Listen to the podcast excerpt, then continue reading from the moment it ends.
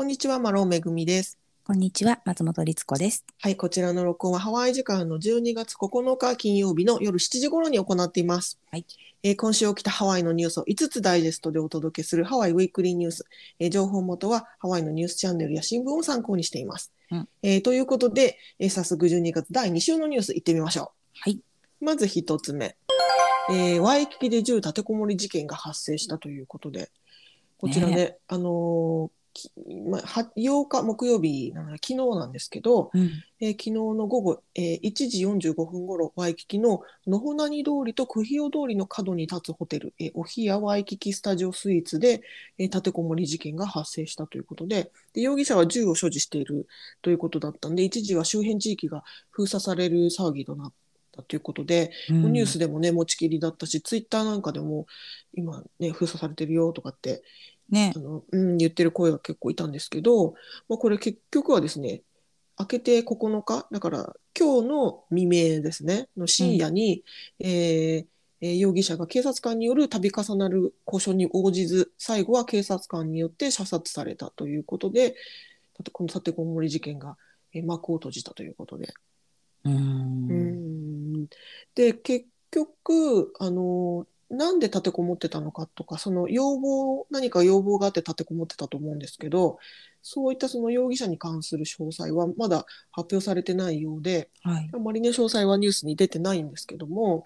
えー、とこのね容疑者立てこもりの際に8発発砲を行ってるっていうことだったので、うんやっぱりね危険です危険なのでっていうことで周辺がねあの、えー封鎖されてた。そうですね。なんか近くに泊まってる人とかは避難したみたいですね。うーんねえ。この、あの、おひやワイキキスタジオスイーツって現在ホテルなんですけど、うんあの、以前はここ、あの、学生さんだけが、あの、泊まれる学生寮だったんですよね。そうなんですよね。はい。私の友達も住んでた人なんかいたりして、私も遊びに行ったことがあるんですけど、うん。かなりね、ワイキキの中心地で、そうですよ。あの、よく話題になる行列ができるっていう丸亀うどんのね、すぐ近くうんあたりでそうですよすよねだから結構人通りもあるし、うん。結構建物が密集してるような地域ですよね。はい。うーんそんなところでね、こんなことがあるとはっていうのはちょっとやっぱ怖いなと思っちゃいますね。うん。なんか私も娘がちょうどその時時間に、えっと、近くを通ったらしくて、はいなん。かもう規制してるし、なんかテープ貼ってるし、大変な騒ぎになってるっていうのをわざわざ連絡が来たんですけど、ねえ、なんか最近ちょっとワイキキ怖いですね。ねえ、うーん、まだ特にね、銃っていうのがちょっとね、怖いなと思っちゃいますし。でもね、この立てこもりを始めたのが、かなりあの昨日の昼間じゃないですか。うん。午後、ね、1 2時前ぐらいだから。うんうん。うん。ねえ、そんな時間にそんなことがっていうのもちょっとショッキングですし。何が理由か全然わからない、詳細がわからないっていうのもね、うん。ありますけれども、ただまあ本当にあの、これによってその怪我人とかね、そういう他の人の被害っていうのは一応なかったと聞いているので、はい。うん、まあそれだけは良かったのかもしれないですけどね。うん、そうですね。うん。はいということで、こういった、あの、タイムリーなというか、あの、昨日ね、まあ、うん今朝、今朝方収束した、えー事故、事件についてちょっと一つ目お伝えしました。はい。はい、えー次二つ目のニュースに参ります。はいえー火山の見物客の置き土産が、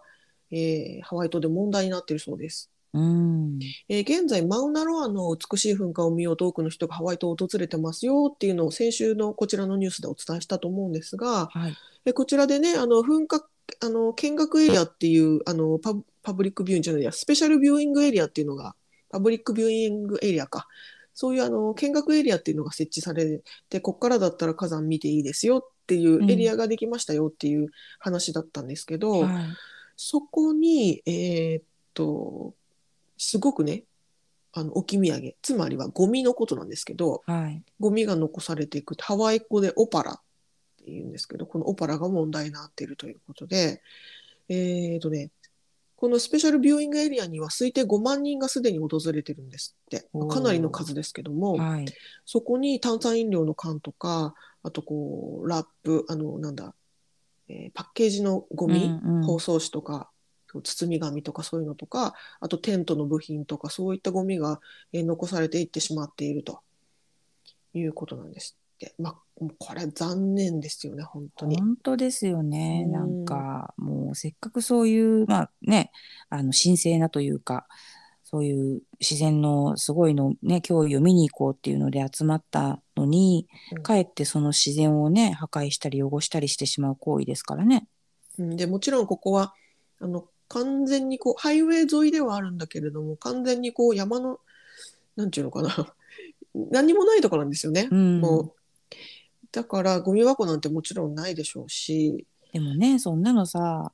ゴミ箱がなかったらそこに置いてっていいわけでは決してないじゃない持ちですか。帰るのが、ねね当然と思っていただきたいが、まあ、そうじゃない人もいると。でハワイ郡のロス市長もポイ捨てをやめるようにコメントしてましてあのゴミのポイ捨ては本当に無礼な行為ですよと。うん、えーまた捨てられたゴミを拾う人を危険にさらすし本来すべき任務を遅遅らせることにもなるから絶対にやめてほしいっていうふうに、えーコメントされてます。ねえなんかやっぱりこう当たり前って思うそのレベルって人によって違うのかもしれないけどねえうん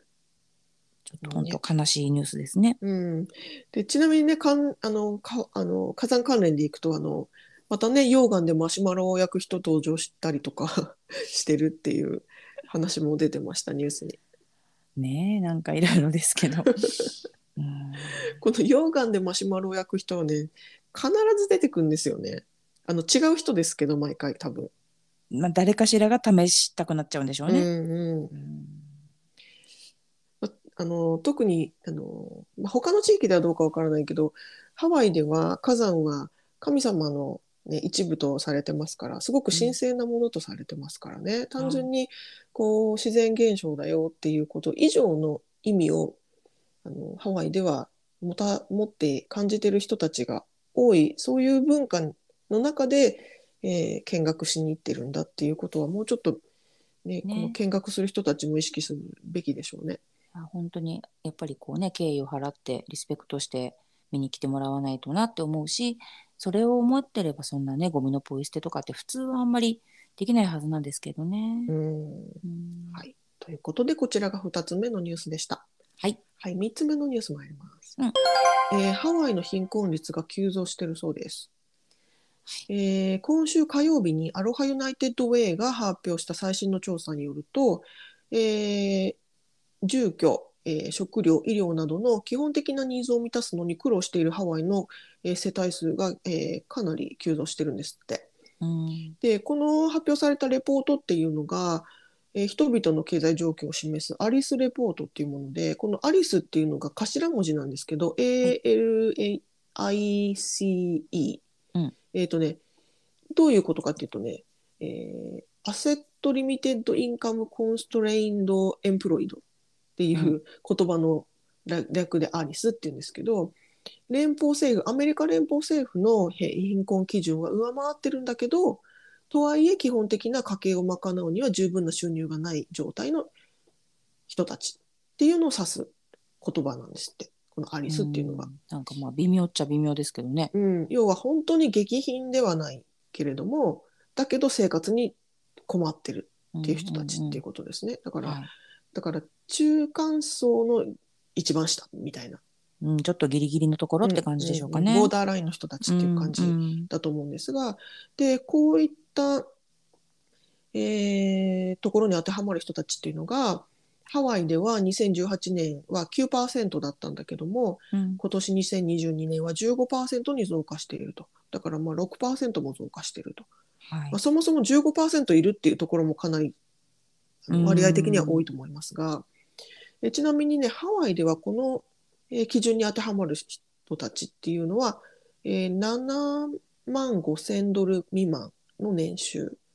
世帯年収の人たちがここに当てはまるんですって。まあでもそれそれで言ったら相当当てはまりそうな気がしますけどね。うんうんうん。えーなお島別に見るとハワイ島の貧困率は最も高い。ハワイ島が一番も高くて17%ハワイ島が最も低くて14%、えー民族別に見ていくとハワイハワイ先住民の貧困率が最も高く27%なんだそうです。なるほどね。でも本当にまあ今ねこの、まあ、ずっと言ってますけれどもインフレっていうのもありますし、うーん苦しいですよね実感値として。まあ、さらにか苦しく感じる人が多いでしょうね。うんううんんあのそそれこそ普通に普通にというか普通にこうなんていうのかな普通であれば、えー何不自由なく一一般的な暮らしができているであろうこういいわゆる正社員的な働き方をしている人たちですらうん今インフレで苦しく感じている人が多いと思うので。ですね。うね。ーね世知辛いですよ。だから本当にちょっとうん考えちゃうもんね。そのまたああいうなんていうんですかフードサービス的なものとかね、あのパンデミックの時にはいろいろありましたけれども、そうはいいうのが必要になっていまあ今でもやってると思いますけどもっと必要になるのかなとか。うんうん。あごめんなさい。さっきのねパーセンテージの話ちょっと補足します。はい。えっとね2018年9%だったのが2022年15%っていうのは、これは貧困層と呼ばれる人たち。いわゆるいわゆるあの連邦政府の貧困基準を下回っている人たちですね。はいはい。は、まあ、これだけだから6%上がっていると。でさっき言ったボーダーの人たちアリスの人たち、うん、そうアリスの人たち。貧困基準は上回ってるんだけどもとはいえ生活には困窮してますよって人たちは、うん。ハワイ州では44%かなり高いぐらいですね。ほぼ半分の人たちがもうしんどいぞと感じアップアップてるっていう。だぞと、うん。うん、でもそうですよ絶対、うんうん、ね。うん。だからかなりお多いってことです。でこの、えーアリスの人たちボーダーの人たちっていうのは2018年から2%増加してるそうです。うん2%で44%なんだ。もともと高いんだね、うんうんうん。ハワイってやっぱり、そうですね。なんか、うなんかまあ私もハワイに住んでた時実感値としてあの普通に働いててもやっぱり物価が高いし何もかも住あの居住費とかねいろいろはい。光熱費とかも高いからあのいいわゆる paycheck to paycheck と呼ばれるあのお給料をもらった額がそのまんま生活費に消えてくっていう生活をしている人たちが多いなっていう実感値はありましたけどもねで。すね、うんはい。ということで、こちらが3つ目のニュースでした。うんえー次、4つ目のニュース参ります。はいえーハワイのドライバーは全米ワースト9位だそうです。うんこれまたあの私たちの好きなランキングですけれども、えー自動車保険の見積もりを調べたクォートウィザードの、えーデータによりますと、えーハワイ州のドライバーは全米で最も最悪なドライバーの、えー上位9位にランクインということで、はい。えーこのデータは自動車事故、えー飲酒、えーじ飲酒運転か、飲酒運転、スピード違反、通告、えーいわゆる、あのーなんだ、切符を切られちゃうってやつですね。えーこれらを調査して割り出されたものでして、えーハワイはきワースト9位。ダメな方から数えて9位なんだけども、1位はユタ、ユタ州、うん。えー2位カリフォルニア、3, うん。3位アイオワ、4位ウィスコンシン、5位オハイオだそうです。なるほどね。全くピンとこないんですええけど、はい、毎回ながらこのピンとこなさときたら。なんかユタってうん。そもそもそんな交通量とかなさそうなイメージですけどね。まあ、田舎なイメージはしますけどもね、でもカリフォルニアなんて都会の、ねね。部分も多いだろうしとか、で、なんかやっぱりかなりバラバラな、うん、基準がねちょっと、はいうん見えないですけどはいまあでもハワイが良くない方のまあね10%に入ってるってことですねつまりね。うん、のようですよ。うんえーちなみに、えー最も良いドライバー、はい。だからベストな方ですね。1位はコネチカット州、うん。2位がミシガン州、3位がウェストバージニア州、4位がデラウェア州、5位がアーカンソー州ということで、こちらもね、全くピンとこない。ピンと、まあでもきっとどちらかって言ったら田舎な自然の豊かな感じなんですかね。そうでもないのかな。どうなんでしょうね。あでもさっき私10%って言ったけど違うか。50州の中の9位だから。10%ではないのか。20%以内に入るってことか、うんうんうんごめんなさいうん、うん、うんそうですね。そうですねいやーでもな何にしてもちょっとまあ不思議なランキングですけどはい。うんでもよろしくはないってことでちょっとねあの、まあ、うん安全運転しなきゃなとは思いますけれども、ちなみにハワイ州はあのスピーディングいわゆるスピード違反をえーでチケットを、えー違反切符を切られてる、えーワースト3位。うん。だそうです。ね、なんかあんなにちっちゃい狭い島なのにみんなそんなに急いでどこへ行くんでしょうか？あのし狭い島だからこれは私のあの勝手ななんていうかな個人的な意見ですよ、はい。あの事実がそうかわかんない。私の個人的な意見だけどうん、狭いから結構あのスピード設定が低くあのゆっくりに設定されてる場所が多い気がしますあ、それはありますね。だからなんか飛ばしたくなっちゃうっていうか、はいはいはい。もうちょっと早くてもいいじゃんって思う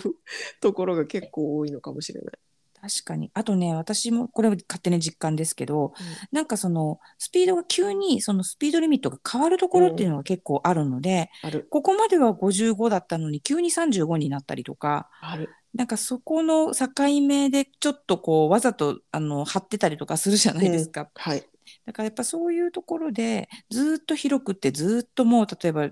60マイルでずーっとこうねフリーウェイが走ってるみたいなところに比べると、うん。まあちょっとこうトラップが多いというか、うんうん、うん、だってかも本当にあのハイハイウェイっていうかフリーウェイ降りた直後に35とかになったりしますからね。なりますなります。だからもう本当に後ろからも結構迫ってくるし、うん。そんなに急に落とせないよねスピードって思うようなところで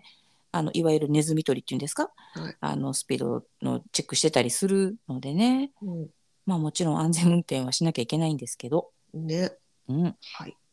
ということでこちらが4つ目のニュースでした。はいはい、最後5つ目のニュース参ります。うんはいえーマウイ島ラナイ島のビーチに無料の日焼け止めディスペンサーが登場するそうです。えーマウイ島およびラナイ島ではサンゴや海洋生物にダメージを与える非ミネラル系日焼け止めの販売流通使用を禁止してます。はい。けれども、えーこのほどサンゴやその海の生物に安全なミネラル系日焼け止めを無料で使えるようにということで、えービーチにディスペンサーいわゆるなんていうのかなただで使えるこう、うん、チューって押したらはい、日焼け止め出てくるんでしょうね。配布機、うん、配布機みたいなやつはいがえー設置されるんですって。これすごくいい試みだなと思います。そうですね。うん。やっぱりまあちょっとこう持っていなかったりとかあとたまたまですけど持ってるものがねうん。そのミネラルじゃない良くないものが入ってしまっててもそれしかなければ使っちゃうかもしれませんが無無料でねあの安全なものが使えれば安心してそれを使えばいいってことですもんね。うん、やっぱりあの日差し強い地域なのでハワイって。うん。日焼け止めを使わないと結構肌にダメージがあったり下手したらやっぱりね皮膚がんの原因にもなるとも言われてるからうん。日焼け止め使った方がいいじゃないですか。はい。だからなんかみんながね手軽に使えるそういうディスペンサーがあるとすごくいいですし、まあ、その補充とか どうするんだろうとかね。賄うんでしょうっていうのはありますが。ありますけどもね。これね、あの、えー企業やコミュニティ組織とのパートナーシップにより実現しますっていうことで、えー使用される日焼け止めは FDA、いわゆるアメリカ農務省の認が承認しているもので、非 GMO 検証済み。これは、えーと、遺伝子組み換えでないことが検証されているもの。えークルエルティフリー、えー動物実験を行ってませんよっていうもののブランドの日焼け止めをが使われるっていうことなんですって。ね、だからいい試みだと思うので、まあ、うまくいけばもしかしたら他のねオアフ島とかハワイ島とか、うん。そういったところにも広がっていくのかしらと思うので、ちょっとねあの経過を楽しみに見たいかなと思いますマウイね。島、ラナイ島20カ所のビーチだからかなり多いですよね、20カ所。そうですね、ううんんうん、はい、ぜひぜひ今後楽しみにしたいと思います。はい、以上ということで、えー今週のニュース5つお伝えしました。はい、えーご興味のある方は概要概要欄にソースのリンクを貼っておきますので、えーぜひご覧ください。はい、ということで、どうもご視聴ありがとうございました。ありがとうございました。はい、さようなら。さようなら。